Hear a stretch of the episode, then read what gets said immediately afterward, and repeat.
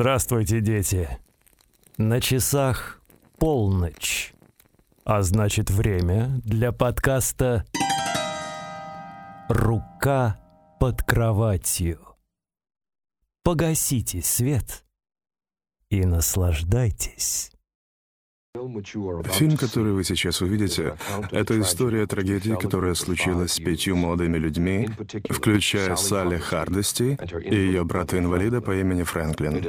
Их молодой возраст делает эту историю еще более трагической. Если бы они прожили долгую жизнь, то никогда бы не ожидали, и тем более не могли бы пожалеть столкнуться с таким сумасшествием и жутью, которые они встретили в тот день. Приятная летняя поездка на автомобиле превратилась для них в настоящий кошмар. События этого дня привели к раскрытию одного из самых загадочных преступлений в аналах американской истории — техасской резни бензопилой. Кожаное лицо – один из самых главных злодеев фильмов ужасов, но в отличие от большинства из них, он лишен каких бы то ни было сверхъестественных способностей. Он носит маски, сделанные из человеческой кожи, и принимать непосредственное участие в убийствах и каннибализме вместе со своей семьей. Это крупный мускулистый мужчина примерно лет 30. Его возраст не может быть определен с абсолютной уверенностью, потому что его лицо всегда скрыто под маской из человеческой кожи. Единственное, что можно узнать по его чертам, это его покрытый коростой рот с крупными кривыми и гнилыми зубами, которые он часто облизывает языком. В основном он носит рубашки с болтающимися галстуками и закатанными рукавами, а также засаленные брюки. Чтобы защитить себя от брызг крови, которые неизбежны во время его дел, он надевает видавшие виды фартук мясника. Для особых случаев, таких как семейные встречи, кожаное лицо приберегает поношенный, но когда-то несомненно шикарный черный костюм.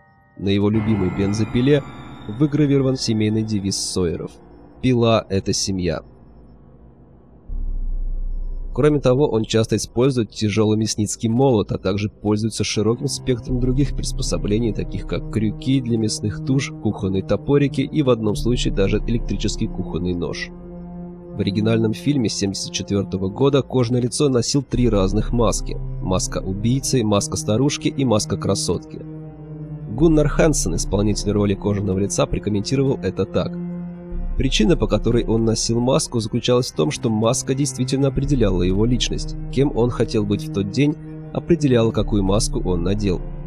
Поэтому, когда Дрейтон пришел домой с Салли, кожное лицо надел маску старушки. Он в фартуке и с деревянной ложкой. Он хочет быть домашним, помогать на кухне. За ужином он носит уже другое лицо, красотку с косметикой. Также следует отметить, что наряд красотки состоит из женского парика и черного костюма, поскольку кожаное лицо наряжается к ужину. Старая южная традиция, которая проистекает из его воспитания. А маска убийства – это маска из кожи, которую он носит во время погони и убийства пленников. Позже Хансен добавил, идея маски заключается в том, что под маской нет личности. Когда Тоби и Ким создавали персонажа, они сказали, что он должен носить маски, чтобы выразить себя, потому что сам не может этого сделать. То, как мы пытались создать его, показывает, что ничего под маской как бы и нет. Это и делает кожное лицо таким устрашающим. На первый взгляд Буба похож на неуклюжую, простодушную машину без жалости и милосердия которая с садистской эффективностью занимается своим кровавым ремеслом. Однако за пугающей маской с человеческой кожи спрятаны останки чувствительного, заботливого существа, которое в результате жестокого обращения, психологического и физического насилия безвозвратно превратилось в монстра. Фрагменты его чувствительной стороны находят выражение в заботе, которое он проявляет к своей выродившейся семье, будь то приготовление еды для своих братьев, или забота о благополучии дедушки Сойера и кормление его кровью жертв. Кроме того, он не способен к человеческой речи и всегда издает только крики или свиные звуки.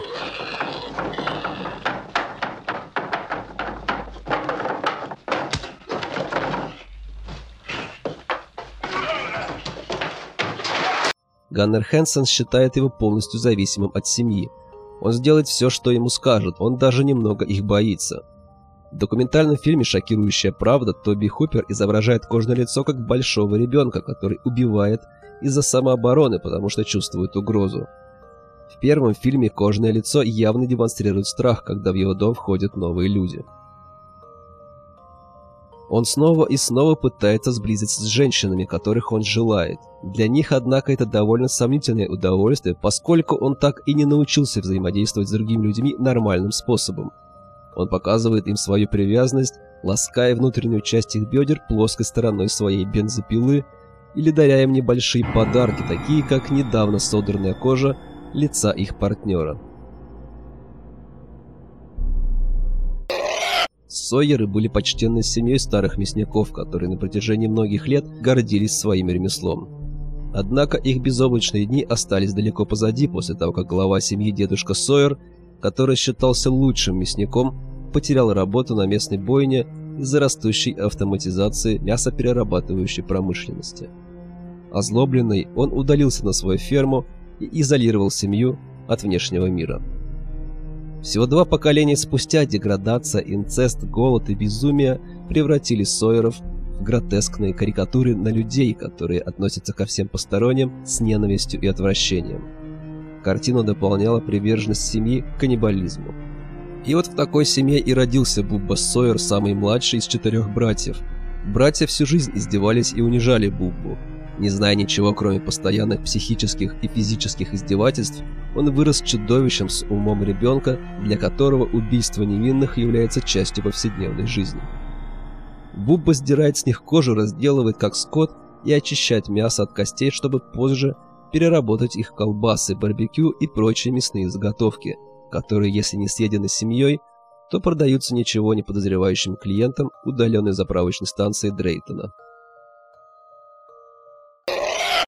Дрейтон Сойер по кличке Повар, старший брат кожаного лица, Нубинса и Пола, и, по-видимому, глава семьи, хотя он кажется несколько причудливым, но общительным, дружелюбным, пожилым джентльменом по отношению к незнакомцам, на самом же деле он психически неуравновешенный каннибал, который тиранит своих братьев и сестер и критикует их при каждой возможности. Ему также доставляет садистское удовольствие наблюдать за страданиями других. Он управляет ветхой заправочной станцией, чтобы заманить ничего не подозревающих людей на кровавую ферму, а затем продать их переработанное мясо. Как искусный повар, он также готовит это мясо, которое поставляет для него кожное лицо. Его тушеное мясо с чили, приготовленное по сверхсекретному семейному рецепту, регулярно выигрывает призы на соревнованиях по соусу чили. Во время финала «Техасской резни бензопилой. Часть 2» которой кожаное лицо ведет яростную дуэль на бензопилах с лейтенантом полиции Лефти Эйнрайтом, Дрейтон погибает от взрыва собственной гранаты.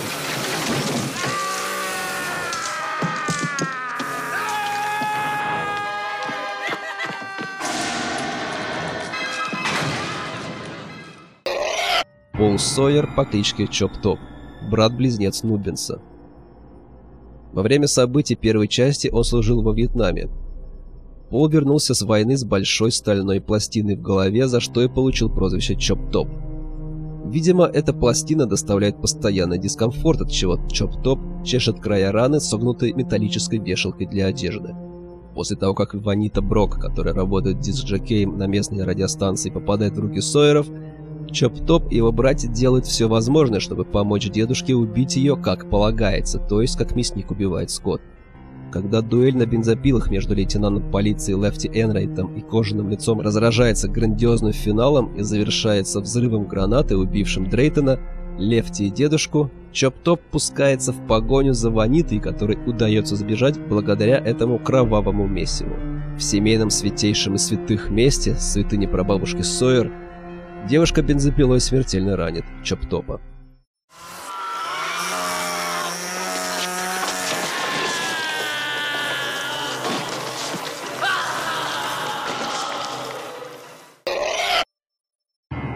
Нубинс Сойер. Шизофреником Нубинсом движут сильные эмоциональные колебания и агрессивные импульсы по отношению к другим и к себе. Кроме того, он является грабителем могил и складывает выкопанные им трупы в гротескные скульптуры. Он первым встречает на дороге группу молодых людей, ставших немного позже жертвами кожаного лица. В конце первого фильма Нубинс гибнет под колесами грузовика, когда гонится за убежавшей Салли. На самом деле он должен был вернуться в продолжении, с вживленной в череп стальной пластиной и с прозвищем «тарелкоголовый». Однако от этой идеи отказались, но ее переработали, так и появился его брат-близнец Чоп-Топ. Тем не менее, разложившийся труп Нубинса появляется во второй части, сидит за столом, и с ним обращаются так, как будто он еще жив. Дедушка Сойер. Это дед кожаного лица и его выродившихся братьев, гордый 124-летний патриарх семьи. В дни своей славы он считался лучшим мясником в округе, с чьим молотом никто не мог соперничать. Однако, когда появились новые и более эффективные методы забоя скота, он потерял работу из-за растущей индустриализации. Поскольку он не мог вынести такого позора, он все больше и больше изолировал себя и свою семью от внешнего мира и подвергал их все возрастающему духовному упадку и вырождению, пока, по-видимому, голод не превратил их всех в каннибалов. Тем не менее, он скорее мертв, чем жив и едва может стоять на ногах, не говоря уже о том, чтобы размахивать молотом мясника. Только человеческая кровь, которую он и может что посасывать, кажется, укрепляет его и немного пробуждает его дух. В финале второй части, во время драки между лейтенантом полиции и кожаным лицом, он также погибает в результате взрыва, вызванного брошенной Дрейтоном ручной гранатой. Одним жарким летом юная Салли Хардости отправилась в отдаленный район со своим парализованным братом Франклином и тремя друзьями Джерри, Пэм и Кирком, чтобы проверить могилу своего деда. Когда они заявляются на ферму Сойера в поисках бензина, кожное лицо своим молотом сначала убивает Кирка, а вскоре после этого ловит Пэм, которая обнаружила трофейную комнату, декорированную предметами из человеческих костей и человеческой кожи. Кожаное лицо хватает ее и вешает на мясницкий крюк, а после приступает к разделыванию трупа Кирка с помощью своей бензопилы.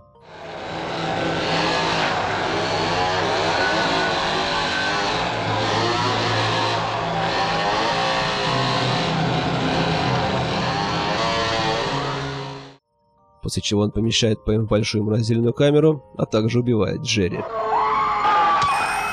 Вскоре кожное лицо добирается и до Салли с Франклином. Своей бензопилой он убивает беззащитного молодого человека в инвалидной коляске, прежде чем Салли успевает добраться до заправки Дрейтона, которую она считала безопасным местом. Однако Дрейтон оглушает ее и уносит обратно на ферму Сойеров, где кожное лицо уже приготовил обед. Он также приводит к столу дедушку Сойера, которому сейчас 124 года, и кормит его, позволяя по капле высасывать кровь из раны на пальце Салли. Чтобы отпраздновать этот день, дедушка должен убить молодую женщину молотком, как в старые добрые времена. Но в последнюю секунду Салли удается спастись и выпрыгнуть из окна.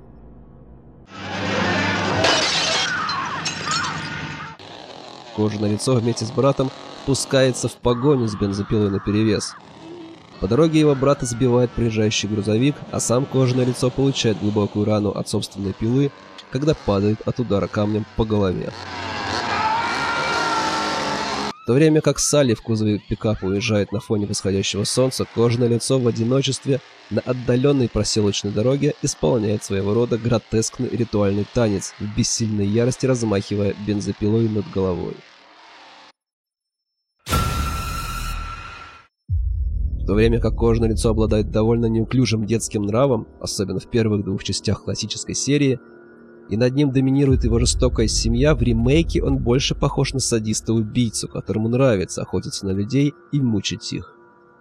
По версии фильма, кожное лицо родился на бойне Блэйр Мид Компани. Его мать, Слоан Мерфи, которая совершенно не знала о своей беременности, внезапно потеряла сознание на работе, потрясенная сильными схватками. Она родила прямо на залитой кровью земле и умерла на месте. Пришедший бригадир, который сначала подумал, что она пьяна, бросил новорожденного в мусорный бак, испытывая отвращение к его уродству. Младенца подобрала еще одна сотрудница Люда Мэй Хьюитт. Она позаботилась о ребенке, назвала его Томасом и вырастила его, как будто бы он был ее собственный. Такой красивый. Никогда не видел такого уродца. Тем не менее, у младенца было чрезвычайно трудное детство, с которым приходилось мириться, из-за врожденных уродств, таких как отсутствие носа и кожное заболевание, которое привело к язвам на его лице. Он всю жизнь подвергался насмешкам и домогательствам со стороны других детей, поэтому и проявлял аутоагрессивное поведение и развил склонность к членовредительству. Он также начал ловить и снимать шкуру с мелких животных. Врач диагностировал у него нейродегенеративное заболевание. Тем не менее, Томас Браун Хьюитт вырос высоким и сильным мужчиной. Как и вся семья Хьюитов, он зарабатывал себе на жизнь мясником в Meat Company. Уже в те дни он носил кожаную полумаску, чтобы скрыть свои уродства. Однако, когда департамент здравоохранения закрыл бойню и всех сотрудников уволили, он отказался уходить. Когда бригадир хотел прогнать его и назвал отсталым и тупым животным, гнев, который сдерживался годами, внезапно вырвался на волю, и Томас убил бригадира своим молотком мясника. Когда единственный источник дохода семьи иссяк, они все дальше и дальше погружались в нищету. Примерно в это же время Хьюиты начали убивать и есть людей. Толчком к этим изменениям стал приемный брат Томаса Чарли, который сохранил свои каннибалистические наклонности после плена на Корейской войне. С тех пор Томас начал делать свои маски из очищенной кожи лиц своих жертв, за что и получил прозвище «кожаное лицо». Его жажда убийства поощрялась и всячески поддерживалась Чарли, который стал называть себя шерифом Хойтом – после того, как убил настоящего полицейского и присвоил его личность. После зверских увечий и убийств по меньшей мере 14 человек к нему в лапе попадает очередная группа подростков. Один за другим кожаное лицо убивает их молотом и бензопилой, пока не остается только юная Эрин Хардости. Девушка оказывается чрезвычайно стойкой и забегает. Кожаное лицо преследует ее, размахивая бензопилой до обветшалой бойни, где она сталкивается с ним в последней битве. Эрин ранит маньяка топором мясника и отрубает ему правую руку.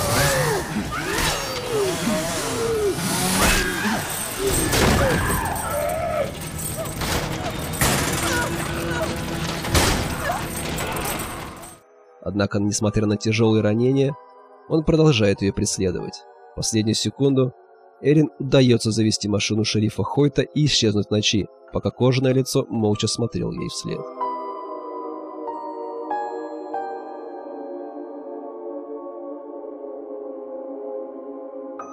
Два дня спустя кожное лицо убивает двух полицейских, которые проводят обыски жилища Хьюитов, прежде чем он и его семья покинут этот район.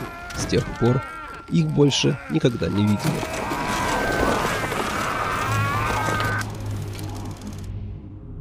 Полиция округа Трэвис плохо осмотрела место преступления. В тот день двое полицейских получили смертельные ранения. Это единственное изображение Томаса Хьюита, человека по прозвищу «Кожаное лицо». Дело о его преступлениях не закрыто до сих пор. Люда Мэй – строгая, но заботливая, любящая глава семьи Хьюитов, обладающая сильным материнским инстинктом. У нее также весьма странное извращенное чувство гордости за свою семью, и она считает, что все, что делает она и ее близкие – необходимо для блага семьи и что посторонние не смогут этого понять. Более того, она буквально одержима религиозностью и убеждена, что убийство – не что иное, как искупительное покаяние за их грехи. Она также настаивает на том, чтобы все члены ее семьи благодарили Бога перед каждым приемом пищи, и хотя она уже много лет как овдовела, она все еще носит обручальное кольцо на пальце. В юности она забеременела от собственного отца и, следовательно, является одновременно матерью и сестрой Чарли, также известного как шериф Хойт. Неизвестно, была ли она изнасилована или это был добровольный инцест. Люда Мэй управляет небольшим магазинчиком у старой заправочной станции в Техасе, где она продает мясо жертв своей семейке ничего не подозревающим покупателям. Чарльз или Чарли, или же шериф Хойт. Садист Чарли Хьюитт, сын и одновременно брат Люды Мэй. Он был назван в честь его отца или деда, которые давно умерли. Как солдат, Чарли воевал в Корее и попал в плен, где был вынужден практиковать каннибализм, чтобы выжить. Он даже полюбил вкус человеческого мяса и по возвращении передал это предпочтение своей семье, в соответствии с философией мясо есть мясо. Мясо есть мясо, кости есть кости. Разделывай. Это садист-психопат с некрофильными наклонностями, который так никогда и не принял кожаное лицо как полноправного брата, потому что тот не настоящий Хьюит. Тем не менее, как и остальные Хьюиты, у него извращенное, преувеличенное чувство семейных ценностей. И в этом отношении у Чарли развился ненормальный защитный инстинкт, по отношению к кожаному лицу. И для Томаса он считает себя дядей Чарли. Именно он поддерживает и поощряет наклонности кожаного лица.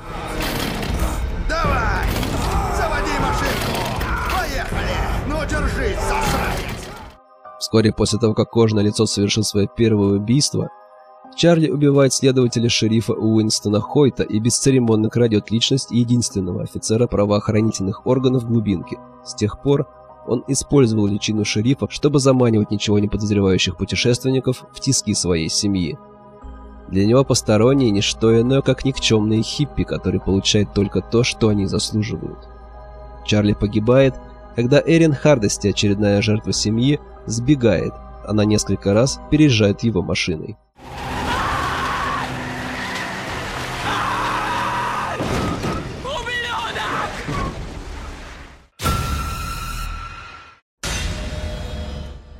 Дядя Монти – старейший из известных членов клана Хьюитов, который утверждает, что владеет семейным поместьем. Он сидит в инвалидной коляске, потому что обе его ноги были ампутированы чуть выше колен. Когда он был моложе, он водил эвакуатор и поначалу не хотел иметь ничего общего с растущей кровожадностью его семьи. Я в его дела не влезаю, ребятки. Нет. Однако по мере того, как он становился старше, он становился все более и более ожесточенным и ненавистным по отношению к незнакомцам, а его извращенные сексуальные аппетиты только возрастали. Когда его племянник Чарли, он же шериф Хойт, в конце 60-х застрелил байкершу, ее жаждущий мести друг ворвался на ферму Хьюитов, вооружившись магнум 375-го калибра, и выстрелил Монти в ногу, Вместо того, чтобы обратиться за медицинской помощью, он попросил кожаное лицо использовать бензопилу, чтобы ампутировать раненую ногу. Однако в процессе его здоровая нога из-за неуклюжести кожаного лица была также сильно повреждена, поэтому ему отрезали обе ноги, чтобы избежать воспаления и для симметрии. Зачем ты это сделал? Ну как? Для симметрии. В романе, написанном Стивеном Хэндом, по фильму «Техасская нельзя бензопилой», Монти – это муж Люды Мэй и, по сути, биологический отец Томаса Хьюита. Книге он описывается как жестокий тиран, который не упускает ни единой возможности поизмываться над своей семьей и особенно над Томасом. После многих лет физического и психологического насилия однажды Томас вышел из себя и позволил сдерживаемому гневу вырваться наружу, схватив кухонный топор и отрубив Монти обе ноги. По этому поводу Монти заметил, что для него это был момент воспитания мальчика, которым он гордился. Настоящее имя чайной леди, а также является ли она родственницей Хьюитов, неизвестны. Предположительно гротескно тучная и болезненно одержимая чаем женщина – это младшая сестра Люды Мэй. Она живет в трейлере на территории Хьюитов и в соответствии со своим прозвищем думает только о чае, отпуская при этом язвительные замечания. В новелизации фильма ее зовут Генриетта Хьюит, и она является старшей сестрой кожаного лица. Согласно истории, показанной в фильмах «Техасская резня бензопилой 3D» 2013 года и «Кожаное лицо» 2017 года, Джедидия Сойер родился в семье каннибалов в конце 40-х и с детства воспитывался таким же садистским маньяком, как и его семья. В 1955 году пара Бетти Хартман и Тед Хердости едут по проселочной дороге, когда они сталкиваются с раненым ребенком Джедидией Сойером. Пытаясь помочь ему, Бетти следует за ним в полуразрушенный сарай, где ее и убивает его кровожадная и садистская семья. Отца Бетти, шерифа Хартмана, вызывают на место преступления, где он испытывает сильнейший шок, обнаружив тело своей дочери. Несмотря на усилия матриарха семьи Верны Сойер, Хартман забирает Джедидию под стражу и в качестве мести отправляет его в психиатрическую больницу на следующие 10 лет. В детстве Джедидия не был жестоким убийцей, однако им манипулировали таким образом, чтобы он выполнял всю грязную работу для своей семьи такую как заманивание ничего не подозревающих людей в логово Сойеров, чтобы их в конечном итоге убили и съели. В 1965 году Джеди теперь известный как Джейсон Бонд, влюбляется в красивую медсестру по имени Лизи, а вскоре сбегает с несколькими другими пациентами из учреждения, похитив при этом Лизи. Когда Джет пытается сбежать от Хэлла Хартмана, тот стреляет беглецу в лицо, разрушая часть его рта и лишив способности говорить. Однако Верна и ее семья выслеживают Хартмана и спасают Джеда. Тем не менее, все, что нужно его матери, это манипулировать им, чтобы он стал бессмысленным убийцей. И он им становится. Когда Джед наконец вернулся домой, Верна пытается зашить ему рот, используя ремни, чтобы лицо не разваливалось. Но это мало помогло, и лицо осталось деформированным. Когда Хелл Хартман является в дом Джеда, тот берет бензопилу и, наконец, убивает Хартмана. Лиззи убегает, но Джед ловит ее. Тогда она говорит, что его мать сумасшедшая, и тут же Джет в приступе бесконтрольной ярости отрезает ей голову бензопилой.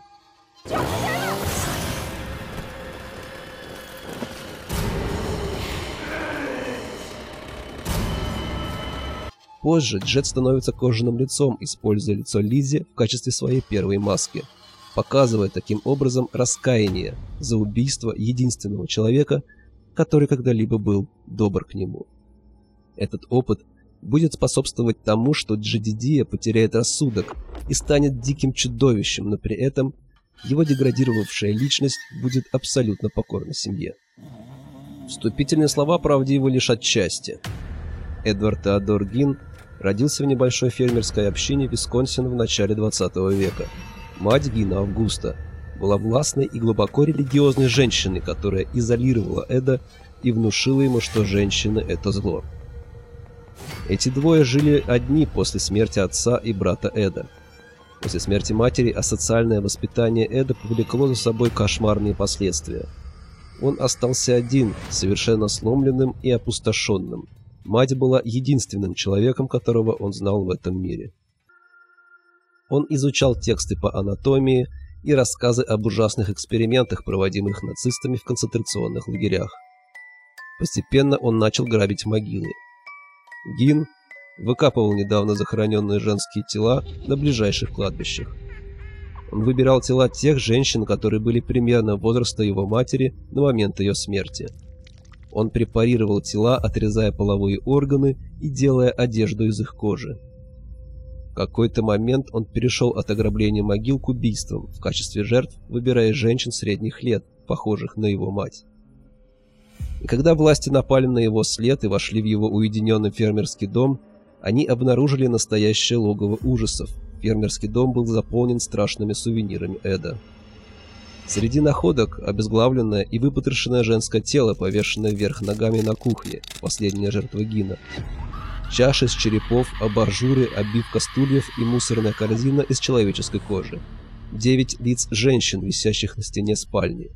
Пояс из сосков, черепа на столбиках кровати, лосины и корсет из кожи и ящик, полный женских половых органов. В доме были обнаружены останки не менее 15 женских тел – Гин сказал властям, что ему нравилось одеваться в одежды и маски из женской кожи и ощущать себя своей собственной матерью. Он провел 10 лет в психиатрической больнице, пока не был признан годным к суду.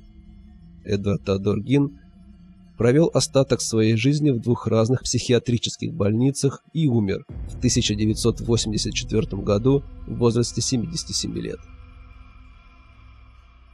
Вдохновением для техасской резни бензопилой послужили на удивление разнообразные события и явления из истории второй половины 20-го столетия.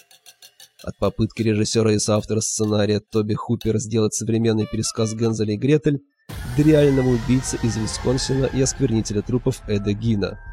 Однако, по словам Хупера, момент, который действительно послужил толчком к фильму, произошел в универмаге во время рождественского ажиотажа в 1972 году. Повсюду были большие рождественские толпы, я был несколько в дурном настроении и обнаружил себя возле стеллажа с бензопилами. «Я как бы сфокусировался на этих пилах», — рассказывал Хупер. «Я подумал, я знаю, как можно максимально быстро пройти сквозь эту толпу». Я пошел домой, сел, изо всех каналов доносился дух того времени, и буквально за 30 секунд вся эта история пришла ко мне. Автостопщик, старший брат на заправке, девушка — дважды сбежавшая, сцена ужина, у людей в деревне кончился бензин, в общем, вы все знаете. Хотя влияние истории Эда Гина и было весьма значимым для сюжета и образа кожаного лица, Гин не был единственным прообразом персонажа. Идея маски из человеческой кожи на самом деле пришла Хуперу гораздо более естественно и жутко. Идея на самом деле принадлежит моему знакомому врачу. Я вспомнил, как он однажды рассказал мне историю о том, как когда он был студентом медицинского факультета, класс изучал трупы. И он пошел в морг, снял кожу с трупа и сделал маску к Хэллоуину. Мы решили, что у кожаного лица будут разные маски из человеческой кожи, подходящие для каждого его настроения. Какой вариант семейки страшнее и отвратительнее сказать трудно. Однако бесспорно то, что сам кожаное лицо еще сошьет не одну маску, а рокот его бензопилы не раз зазвучит, предвещая гибель очередным несчастным, попавшим в лапы жуткой семейки. Но реальность всегда страшнее.